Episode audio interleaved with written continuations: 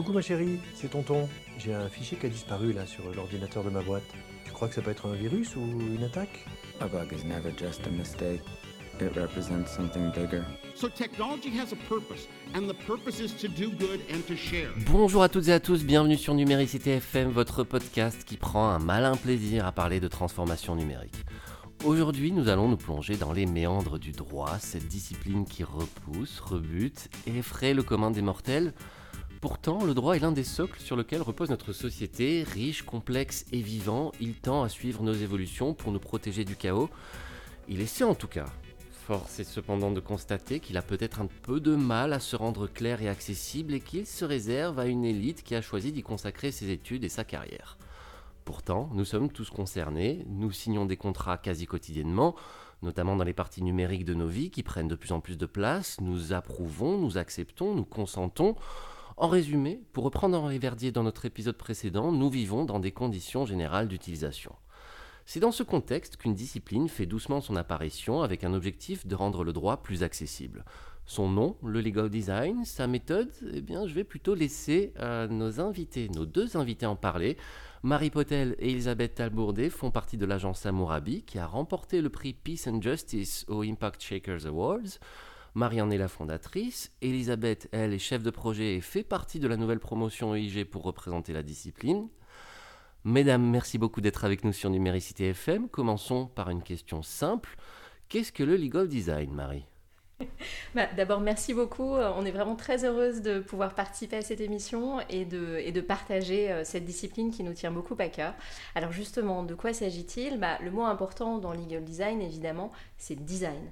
Donc avant tout, il s'agit d'appliquer le design à, des productions juridiques. Ça peut être des documents, des contrats, euh, d'autres processus juridiques. Euh, et tout l'intérêt de cette méthode, c'est de partir de l'utilisateur pour euh, bien comprendre ses besoins, ses attentes, ses points de friction aussi, et euh, vous l'avez dit, ils sont très nombreux. Euh, et à partir de cette identification donc des profils utilisateurs, des parcours utilisateurs et des points de friction, on va essayer de les résoudre par la combinaison de trois briques méthodologiques, la restructuration de l'information de façon centrée utilisateur, donc on va mettre en premier l'information dont l'utilisateur a besoin pour effectuer telle action, par exemple, par rapport à ses droits.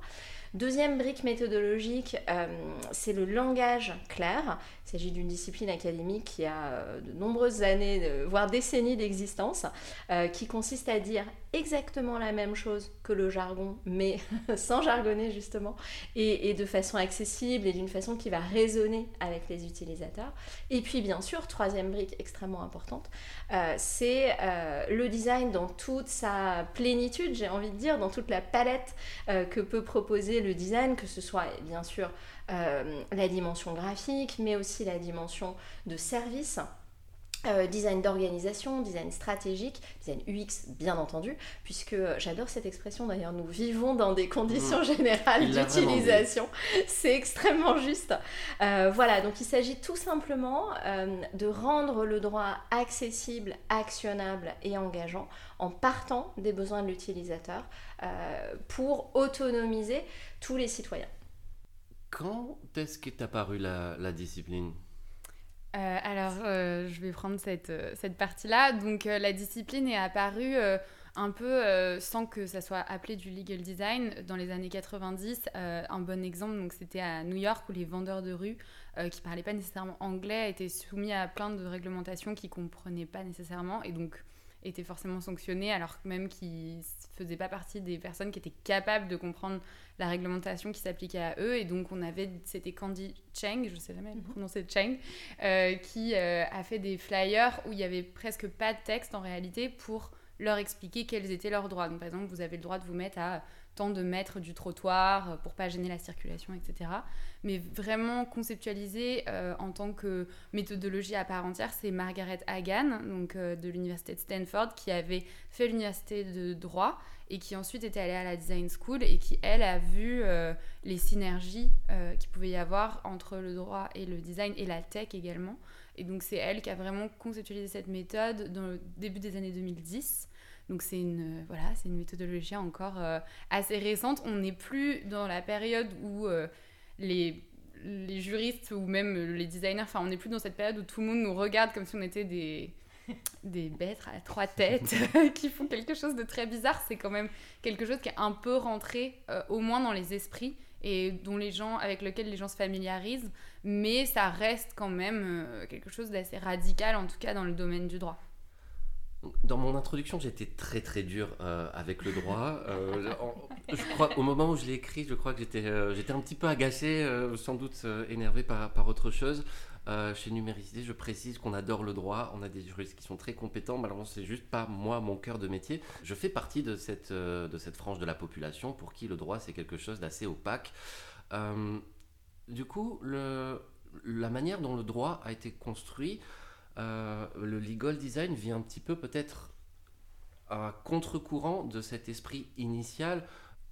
est-ce que le legal design euh, peut être accepté par euh, les experts du droit aujourd'hui? Alors la, première chose peut-être à, à expliquer, c'est que on est bien obligé de constater que le droit aujourd'hui manque très cruellement d'utilisabilité. Euh, on l'a dit, euh, on signe à l'aveugle euh, des contrats en ligne, on coche des cases j'accepte, alors que bien entendu, on n'a pas lu, donc on ne sait pas ce qu'on accepte, donc en réalité, il n'y a pas de consentement. Et ça, c'est juste la partie digitale de l'inintelligibilité du droit, qui, a sans doute, voilà, qui est sans doute particulièrement prégnante en ligne.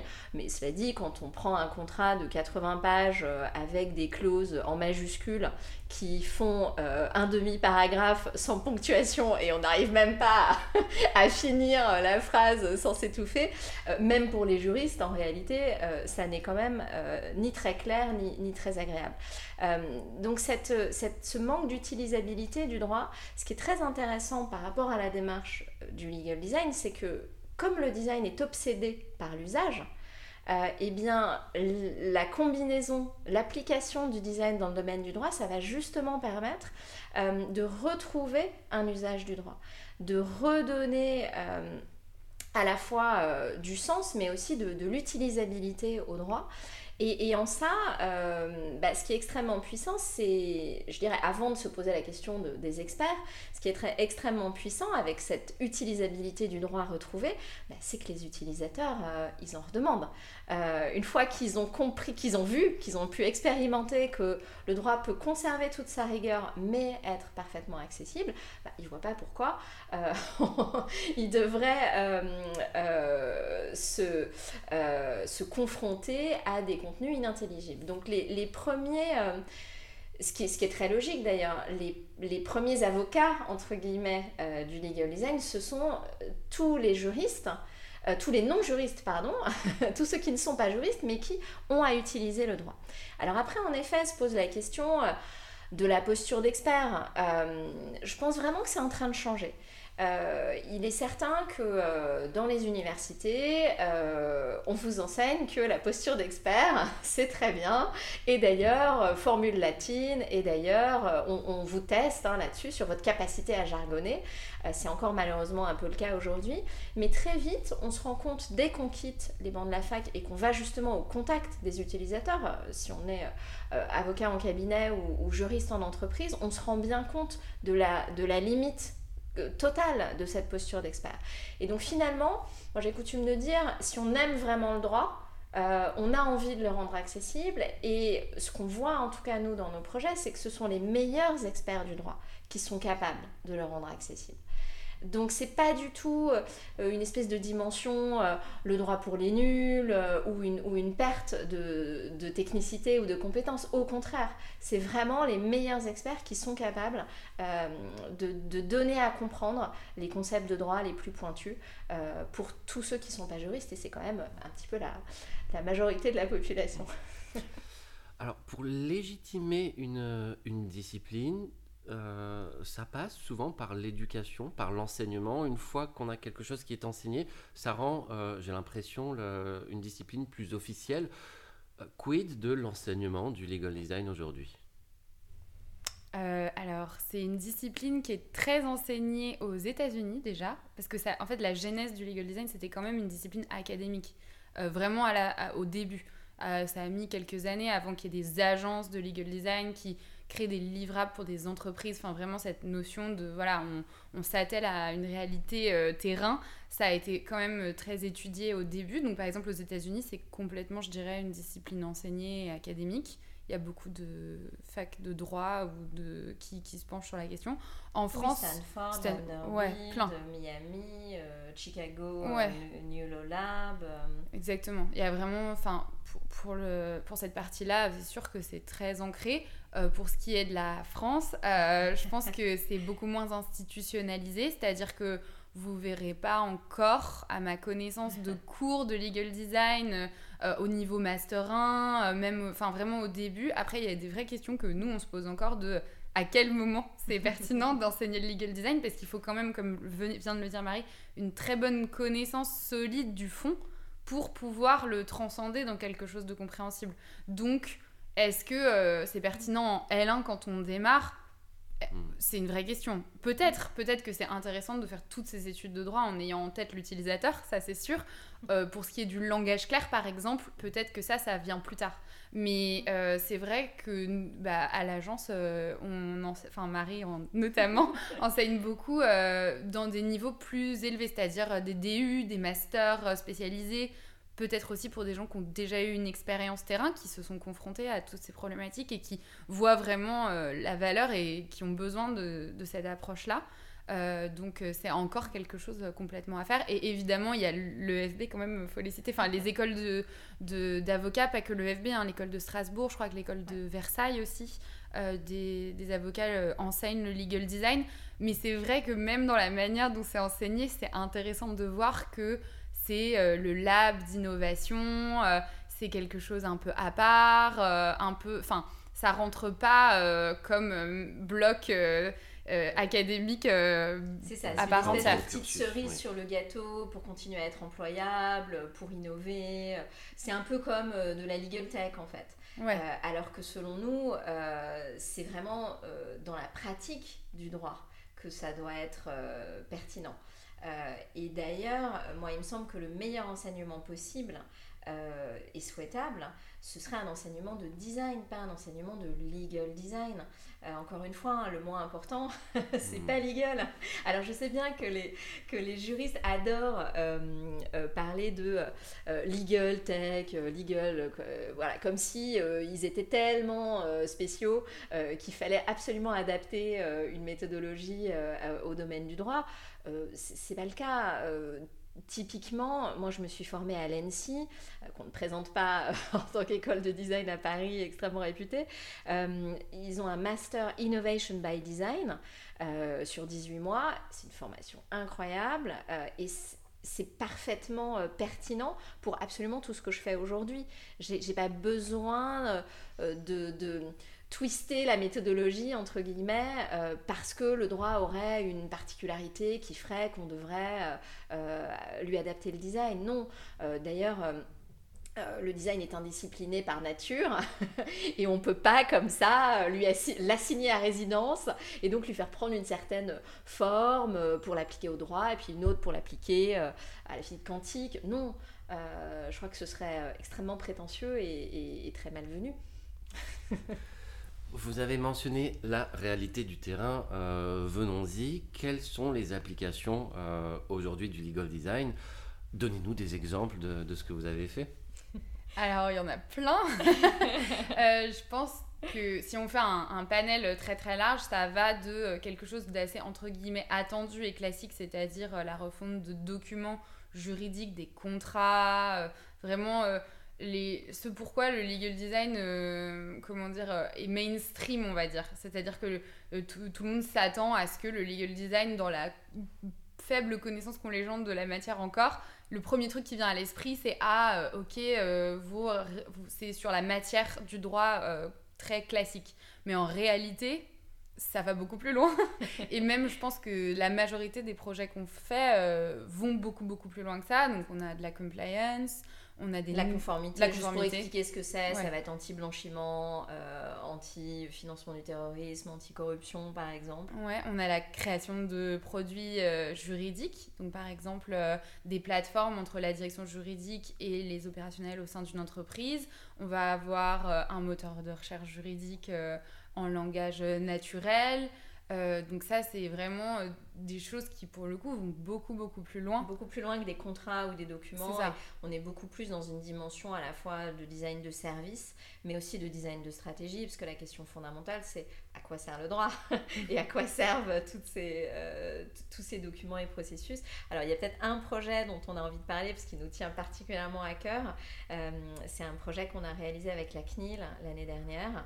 Euh, on a remporté une petite mise en concurrence qui nous a permis de euh, créer des interfaces euh, dédiées aux mineurs euh, entre 8 et 17 ans qui à la fois leur, leur donnent envie de s'intéresser à la question de leurs droits sur leurs données personnelles et puis surtout les autonomisent dans l'exercice de leurs droits digitaux. Ça, c'était un premier volet du projet, on va peut-être le détailler un peu plus. Et puis, deuxième volet du projet, tout aussi passionnant, c'est comment on outille les designers pour justement répliquer cette méthodologie. Et euh, quand un designer est sollicité pour créer une interface pour des mineurs, euh, je rappelle juste que les mineurs, c'est un tiers des internautes dans le monde, donc c'est pas complètement un petit sujet. Et bien, quand un designer va être sollicité pour créer une interface pour des mineurs, qu'il puisse facilement appliquer cette méthodologie pour que non seulement le contenu principal, admettons un jeu vidéo, une app, quelque chose, soit aussi engageant qu'on a envie qu'il le soit, mais euh, que ça s'applique aussi euh, à la question de la bannière cookie, de la charte de protection des données perso, euh, du rôle des parents, le cas échéant, euh, pour des enfants de 8 à 10 ans par exemple. Euh, et c'est vraiment un projet qui a qui nous a un peu bouleversés, je pense, l'une comme l'autre. Ouais, Euh, ça a pas mal changé nos propres usages, euh, parce qu'on a commencé, bien sûr, par une phase de, de recherche. Euh, donc, on a beaucoup étudié, en gros, la littérature sur à la fois comment les mineurs captent l'information, euh, donc plutôt d'un point de vue euh, cognitif, développement euh, par rapport aux sciences, aux neurosciences et aux sciences comportementales. Euh, comment euh, les mineurs appréhendent la question de la vie privée? Est-ce qu'ils se rendent compte? Et la, réponse est oui, c'est extrêmement intéressant. Des enfants de 8 ans, et on a pu le vérifier euh, dans les focus group et dans les ateliers qu'on a fait, euh, mais c'était déjà dans la littérature, un enfant de 8 ans a parfaitement conscience de ce qu'est sa sphère privée. Il va le dire avec ses mots, mais bah voilà, c'est euh, ma famille, mes copines, euh, euh, ce que j'ai envie de garder pour moi et que j'ai pas envie que tout le monde sache. Certains savent déjà vers 9-10 ans qu'une photo, ça fait partie de la sphère privée, que ça peut être une donnée personnelle. Alors il faut donner à comprendre hein, ce concept de données personnelles, bien sûr. Mais donc on a, on a commencé par toute cette phase de, de recherche sur le plan vraiment strictement de la littérature. Ensuite, on a fait des focus group euh, avec euh, un groupe de 24 enfants qu'on avait recruté exprès avec un panéliste. Des focus group pour bien comprendre voilà, comment ils appréhendent cette question, comment ils se comportent en ligne aussi. Euh, et bah, la réalité, c'est très simple, c'est que même les plus jeunes sont totalement autonomes, ils sont seuls en ligne, il faut le comprendre.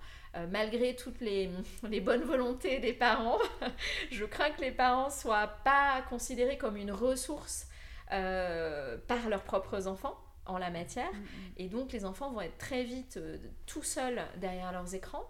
Euh, et avec aussi ce qui nous a marqué, hein, c'est le fait qu'ils ont absolument la conviction qu'ils maîtrisent.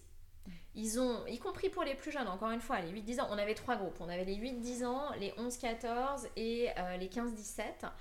Euh, et y compris les 8-10, ah non, mais facile, moi je sais exactement. Euh, On a des verbatims extraordinaires euh, issus des ateliers. Après, il y avait des, il y avait des éléments assez intéressants, euh, beaucoup de confusion aussi entre euh, ce que c'est que la donnée personnelle, la vie privée, la sécurité en ligne. Ça, c'était vraiment euh, frappant. C'est-à-dire que ce dont ils avaient peur, c'est euh, d'une fuite de données qui fait qu'on usurpe leur identité ou d'un hacking.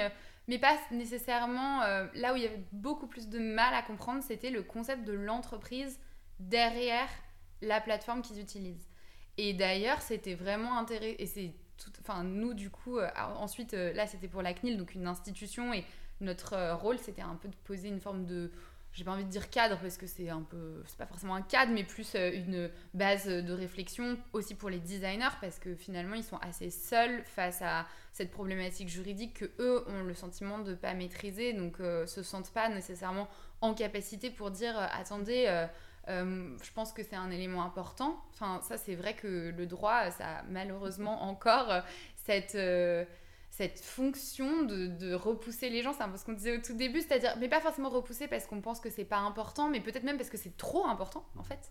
On se dit, oh mon Dieu, c'est trop important, je ne peux pas toucher à ce contenu qui a été écrit par un éminent expert. Mais euh, alors qu'en réalité, au-delà du, du contenu, enfin pour les designers, c'est- nous, on, on pense que c'est essentiel qu'ils s'en saisissent parce que justement, au moment où on conçoit la plateforme, que ce soit un jeu, que ce soit un service, c'est le moment où bah, finalement le design prend tout son sens. On voit bien euh, tous les jours, on crée des produits plus ingénieux où le design est utilisé aussi pour te faire rester le plus longtemps possible, te faire euh, voilà, te happer dans un univers. Enfin, c'est quand même assez parfois euh, terrifiant. Et on n'arrive pas à garder ça au moment où on parle du droit, ce qui est quand même franchement dommage. Et nous, on sait que c'est possible en fait. Donc à partir du moment où on sait que c'est possible, c'est vraiment important de- d'essayer de l'essayer au plus large auprès d'un nombre d'acteurs le plus large pour que vraiment les gens se saisissent du sujet. Et c'est vrai que c'était intéressant aussi parce que quand on voit que certaines entreprises qui essayent, ça c'était vraiment euh, intéressant dans l'état de l'art, on a vu des entreprises qui essayaient d'être plus accessibles, voilà, de faire euh, par exemple un, pas forcément une privacy policy ou des conditions générales, mais une sorte de ressource center qui en fait englobe plein de problématiques juridiques. Mais il y a aussi le risque, par exemple dans le langage clair, d'être euh, trop... euh, D'être trompeur. Ouais, d'être trompeur. Typiquement, on avait vu, euh, je ne citerai pas qui c'était, mais il disait euh, Ah oui, on vous vend des pub- enfin, on vous passe des publicités pour payer nos factures d'électricité. Alors que c'est un des réseaux sociaux les plus euh, Mm. énormes qui existent au monde. On- c'est ce côté payer les factures d'électricité. Évidemment, un enfant, il va le comprendre parce il- presque c'est stressant pour lui cette notion de euh, oh là là, il faut qu'ils payent leurs factures d'électricité. Enfin, c'est fort quand même. Donc Comme que j'accepte les pubs parce que sinon ils pourront pas payer leur Ouais. facture. Et c'est absurde. Enfin, en fait, euh, Non, le principe c'est l'économie de la donnée. Bien sûr. Euh, et c'est ça qu'il faut donner à comprendre. Et ça, c'est plus Euh, compliqué. Et, et ça, c'est plus compliqué. Et en Mhm. même temps, c'est hyper passionnant parce Ouais, que on a, après les focus group, on a fait euh, les ateliers de co-création avec les mineurs. Donc, toujours avec nos, Mhm. nos trois groupes euh, 8, euh, 8, 10, 11, 14, 15, 17. Et on avait imaginé, alors avec euh, des pédopsies, des experts en innovation avec les enfants, enfin on était très entourés, hein. Euh, notamment par Véronique Rizzi qui a été absolument euh, magistrale dans ce projet, on peut que la remercier. C'est la fondatrice d'Imagineo, qui est un laboratoire d'innovation dédié aux mineurs. Euh, que je- j'encourage tous les auditeurs à, à aller voir. Euh, mais toujours est-il que euh, grâce à, à- à tous ces partenaires, on a pu créer un petit exercice, comme un scénario en fait, qui nous a permis de raconter une histoire, c'est du storytelling, pour que les enfants et les ados rentrent dans cette histoire, dans, cette, dans cette notion d'économie de la donnée. Et alors après pas mal de sessions de brainstorming en interne, on est arrivé à euh, l'idée du parc d'attractions. Et je ne sais pas si on a le, le temps d'en parler euh, Ah oui. une minute. Ouais, ça va oui. Ok.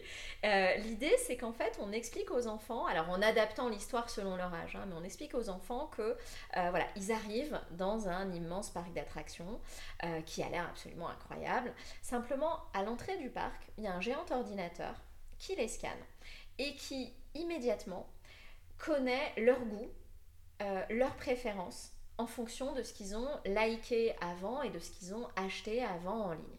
Et en fonction de ce scan immédiat euh, qui est fait, eh bien, le géant ordinateur va décider de mettre tel enfant dans tel wagon.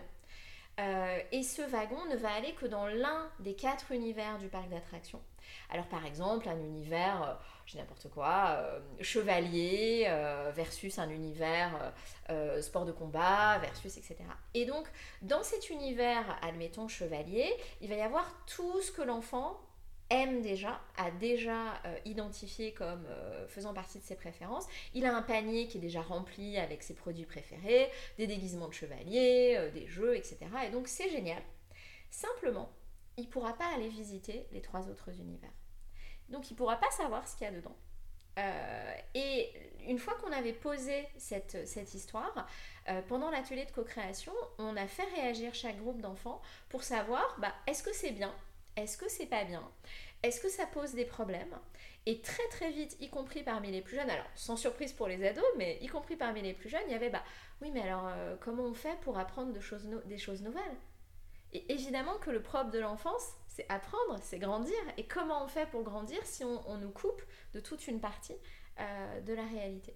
Et donc euh, voilà, mm. ça a extrêmement bien marché et à partir de là, on a pu co-construire leurs interfaces idéales pour que eux-mêmes, et ça c'était un, parti pris assez fort dans le mm. projet, c'était que les prototypes qu'on crée pour la CNIL, donc par exemple une bannière cookie ou un, euh, un, ah, euh, un, dashboard, euh, un tableau de bord, un tableau de bord, merci, un tableau de bord qui permet de piloter ces données personnelles. on voulait vraiment que ce soit les enfants qui co-créent ces prototypes. Euh, parce que l'un des écueils qu'on avait bien vu dans l'état de l'art et, les benchmarks, c'est les enfants qui pensent à euh, c'est les pardon les adultes qui pensent à la place des enfants, euh, et, on voulait à tout prix éviter ça. Et donc c'est vrai que ce storytelling, ça a permis de faire comprendre ces notions complexes, parce que finalement, hein, c'est ça la publicité ciblée, ça nous coupe potentiellement d'autres contenus qu'on n'aura jamais l'occasion de découvrir. Alors quand on est adulte, pas forcément gênant parce qu'on a les moyens d'aller chercher l'info ailleurs et on est conscient quand même de ces mécanismes. Mais quand mm. on est plus petit et qu'on est en train de se construire, c'est évidemment tout à fait euh, gênant. Et il y a eu quoi? Il y a eu 13 protos à peu près? Ouais, complètement. Et, c'était intéressant parce qu'à chaque niveau d'âge aussi, donc évidemment, le, niveau de langage évolue dans la manière dont ils ont envie de euh, qu'on leur parle de leurs données, qu'on leur parle de leur vie privée. Euh, mais c'est vrai que c'était intéressant aussi de voir comment certains adolescents plus âgés, parce qu'on est jusqu'à 17 ans, voyaient tout de suite le parallèle avec euh, le problème que ça pourrait poser d'un point de vue démocratique. Euh, par exemple en disant ah mais oui mais en fait cette idée de parc d'attraction c'est vrai que moi je vote l'année prochaine et si je vois que des idées de seul euh, parti politique ça peut être enfin ça peut m'enfermer peut-être qu'il y a d'autres bonnes idées ailleurs et enfin c'était intéressant de voir comment et c'est aussi pour ça que c'est important de les inclure enfin essentiel même je dirais parce que déjà on parle pas de la même manière à un enfant de 8 ans qu'à un enfant un ado de 17 ans, ça ça semble évident, mais de c'est plutôt autour des concepts auxquels il faut se rattacher. C'est ça qui est compliqué en fait avec la notion de données personnelles et surtout à faire comprendre toute cette notion d'économie de la donnée derrière. C'est qu'un enfant de 8 ans, la notion même d'économie, au-delà de l'économie de la donnée, elle est complexe c'est compliqué de parler de bah, d'entreprise. C'est quoi une entreprise? Qu'est-ce que c'est que euh, des droits, des droits d'accès Enfin, qu'est-ce que c'est que l'enregistrement d'une donnée? Qu'est-ce que c'est que la, commercialisation? Qu'est-ce que c'est que le marketing? Toutes ces notions-là, il faut les expliquer à travers leur prisme, leur euh, niveau de compréhension, leurs références et ils n'ont aucune référence administrative ou corporate euh, de manière plus large. c'est inenvisageable. Donc, il faut l'expliquer à travers euh, des notions comme, euh, bah oui, l'école, enfin, faut juste des, des, concepts qui leur parlent. Et donc, ça, c'est vraiment. On a trouvé que c'était ça qui faisait le succès des projets dans lesquels on implique des enfants, c'est quand on arrive. Et parfois, ça ça peut être essentiel. Typiquement, il y a des projets avec des enfants en Angleterre, ça va pas être la même chose que les références vont pas être les mêmes qu'en France. Enfin, il y a vraiment plein de choses à prendre en compte euh, dans la création de ce type de, de service pour les, pour les enfants. Mais au final, la très bonne nouvelle de tout ça, c'est que donc on a co-créé 13 prototypes euh, donc euh, d'interface avec des mineurs. On les a testés avec d'autres mineurs. Au final, en fonction de ces tests qui mesuraient l'utilisabilité, l'efficacité, l'acceptabilité, l'acceptation, etc., on en a retenu trois. Et ces trois prototypes sont quand même en, euh, sous licence Creative Commons euh, sur le site euh, Données et Design, qui est le site du labo d'innovation de la CNIL. Donc à disposition de tous ceux qui voudront bien aller les regarder.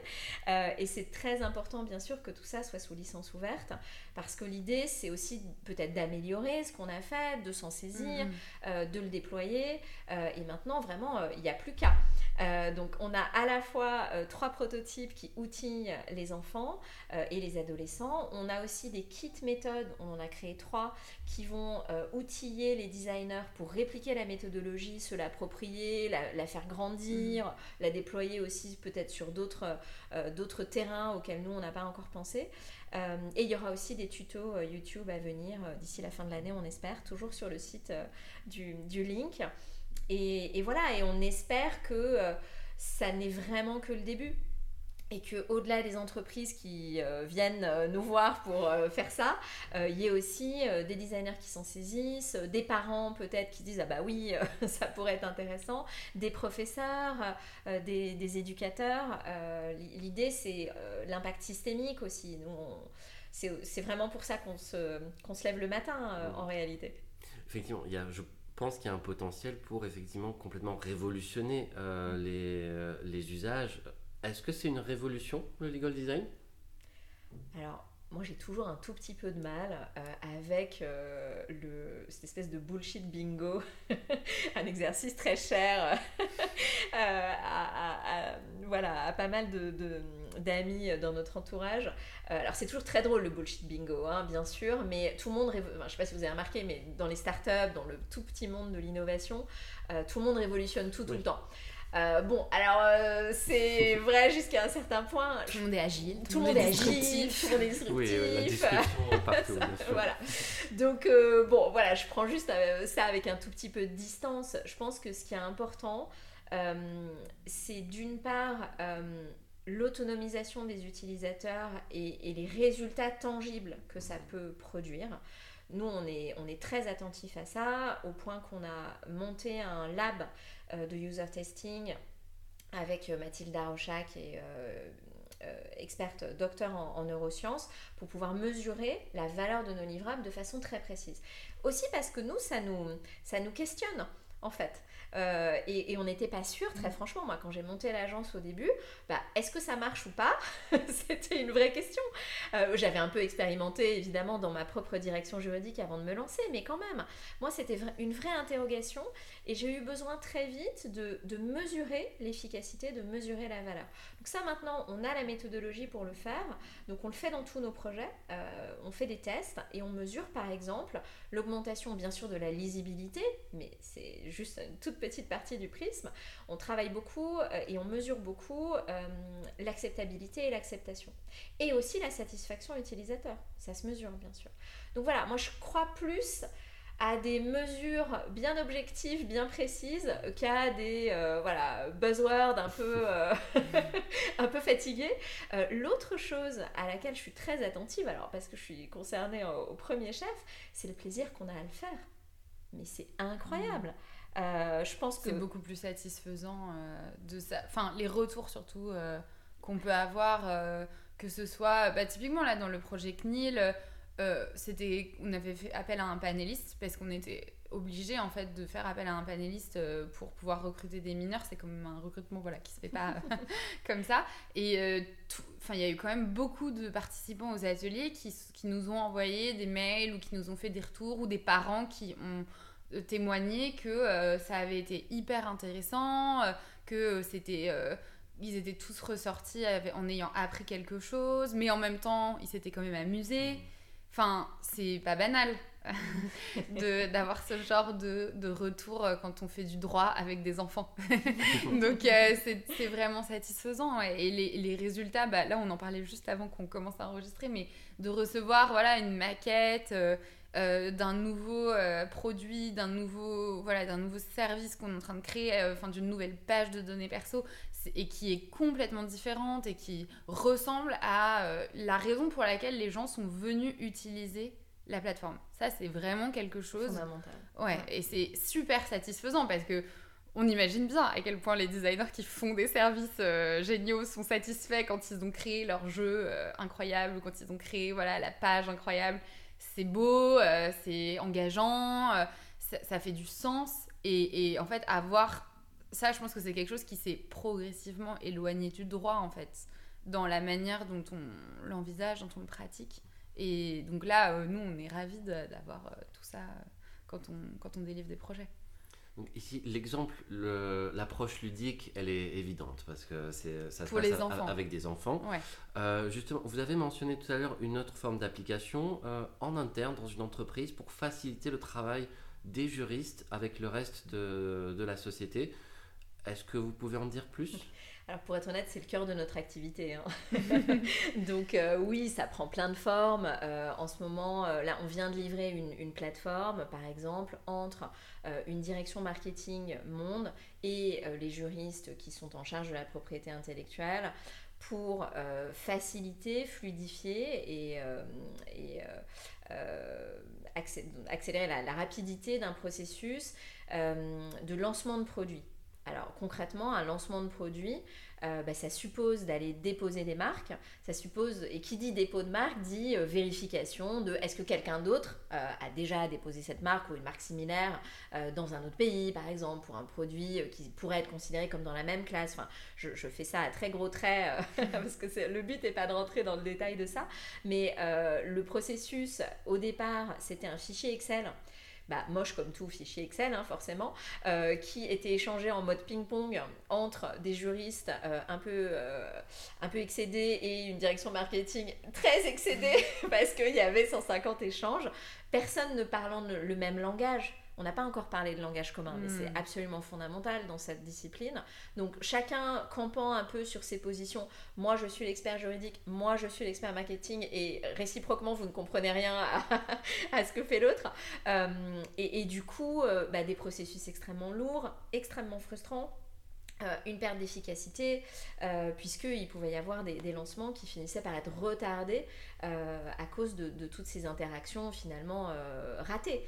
Euh, et donc là, bah, évidemment que euh, centrage utilisateur, atelier pluridisciplinaire avec tous les utilisateurs euh, représentatifs autour de la table.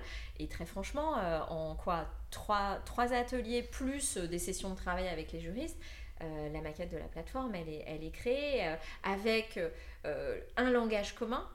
Ça, c'est très important. Donc, on a parlé de langage clair tout à l'heure. L'idéal, en fait, c'est d'aller même au-delà du langage clair et de, tendre presque vers le copywriting euh, pour aller chercher les mots qui vont résonner le plus pour les utilisateurs en question. Alors ça marche pas tout le temps parce que quand on a trop de catégories d'utilisateurs, voilà, ça va être plus difficile de, trouver le, ton euh, qui va vraiment parler à tout le monde. Mais en l'occurrence, parler à des marketeurs, il y a un langage pour ça. Euh, et, et, il faut pas s'en priver parce qu'au final, tout ça, à quoi ça sert? Euh, du point de vue des, juristes cette fois-ci, ben, ça sert à mieux gérer les risques. Et, ça, je, pense, enfin nous ce qu'on constate, c'est que les juristes sont en train de le réaliser. Mm. Euh, nous, très franchement, on ne vend pas nos projets. on a la chance d'avoir beaucoup de, clients qui viennent à nous. Euh, et, je pense qu'ils ont compris ça. Ils ont compris qu'en fait, c'était une meilleure gestion des risques et c'était, ben voilà, être un meilleur juriste finalement euh, que de s'intéresser euh, à ses utilisateurs. Mm. Et je pense aussi, euh, il y a un autre projet qui est, à mon avis, très représentatif de cette gestion des risques. C'était, donc on parlait de conformité tout à l'heure, il y a des, domaines qui vont être très soumis aux sanctions internationales. Et typiquement, les sanctions internationales, c'est des très gros enjeux en termes de risque pour les entreprises parce que évidemment, si on fait quelque chose qui va euh, contre le droit américain et qu'on n'a plus le droit de commercialiser quoi que ce soit aux États-Unis, c'est très compliqué.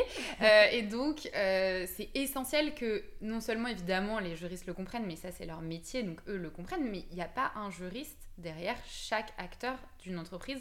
Qui plus est, les entreprises pour lesquelles nous on peut travailler, qui sont des entreprises cotées qui ont parfois des milliers d'employés. Et en réalité, c'est aussi euh, essentiel le legal design pour implémenter une culture du droit au sein de l'entreprise. Et ça, c'est comme ça en fait qu'on réduit les risques. Parce que typiquement, euh, si on prend voilà, les sanctions internationales, il y a certains, au-delà des pays dans lesquels il y a des sanctions, il y a des gens sur lesquels il y a des sanctions. Et ça, les gens vont pas forcément y penser. C'est-à-dire, ah, est-ce que mon interlocuteur, en fait, il est, euh, je sais pas. Sur une blacklist quelque part. Ouais, euh. ou est-ce qu'il vient d'un pays avec lequel on n'a pas le droit de. Et, ça, en réalité, et ça se comprend, que des, des, opérationnels, ils pensent pas forcément. Parce que voilà, on n'est pas, leur métier. pas leur métier. Mais du coup, c'est essentiel de créer des, des vecteurs du droit qui soient suffisamment engageants pour que ça devienne quelque chose de euh, bah, justement de normal en fait pour qu'on se dise ah tiens euh, est-ce que j'ai réfléchi à ça? Mais si on leur envoie des documents Word de 30 pages en disant il faut que tu connaisses toutes ces règles en plus c'est pas sinon des choses terribles vont arriver en plus c'est pas vrai il faut pas que tout le monde connaisse toutes les règles. Il faut connaître les règles qui s'appliquent à, soi et à sa pratique. Et ça, de la même manière, euh, le, design pour ça, c'est, enfin, la méthodologie du design, elle est essentielle parce que c'est aussi ça qui permet de créer des documents. Par exemple, nous, quand on va créer des guides de conformité, il y a des parties qui s'appliquent à tout le monde parce que voilà, il y a des choses qui sont immuables, qui doivent s'appliquer à tout le monde. Mais souvent, ce qu'on fait, c'est qu'on crée des documents où on dit, bah voilà, vous êtes dans telle situation, allez voir la page 24 parce qu'en fait, les pages 15 euh, à 24, elles vous concernent pas nécessairement. Enfin, c'est des choses comme ça qui participent à une culture du droit qui en plus intéresse tous les gens qui la comprennent. Ça, c'est quand même mhm. assez dingue. Que ce soit les enfants ou euh, les personnes très très expérimentées dans des domaines très techniques, une fois qu'ils ont compris euh, la manière dont on parlait de leur matière, de leurs problèmes euh, juridiquement, et qu'ils voient qu'on peut en parler d'une manière qu'ils comprennent, mais ils sont passionnés. Enfin, c'est sûr, c'est évident. Donc, ouais, il y a vraiment beaucoup à faire, euh, je pense, dans la culture juridique au sein d'une entreprise, au même titre que euh, bah, la culture d'une entreprise par ses valeurs. Euh, enfin, c'est vraiment un, pilier essentiel, je pense. C'est la grande force du design aussi, c'est sa capacité à, à, la fois à remettre du sens et puis à donner à voir ce sens. Eh bien, écoutez, Marie-Elisabeth, euh, j'ai l'impression que c'est une réconciliation avec le droit que vous nous proposez. Euh, voilà, merci de nous avoir fait découvrir le legal design euh, sur Numéricité FM. On vous souhaite bonne continuation. merci à vous les auditeurs, merci à nos invités. On se retrouve bientôt pour un nouveau, nouveau numéro pardon, de Numéricité FM. D'ici là, prenez soin de vous. Bye bye.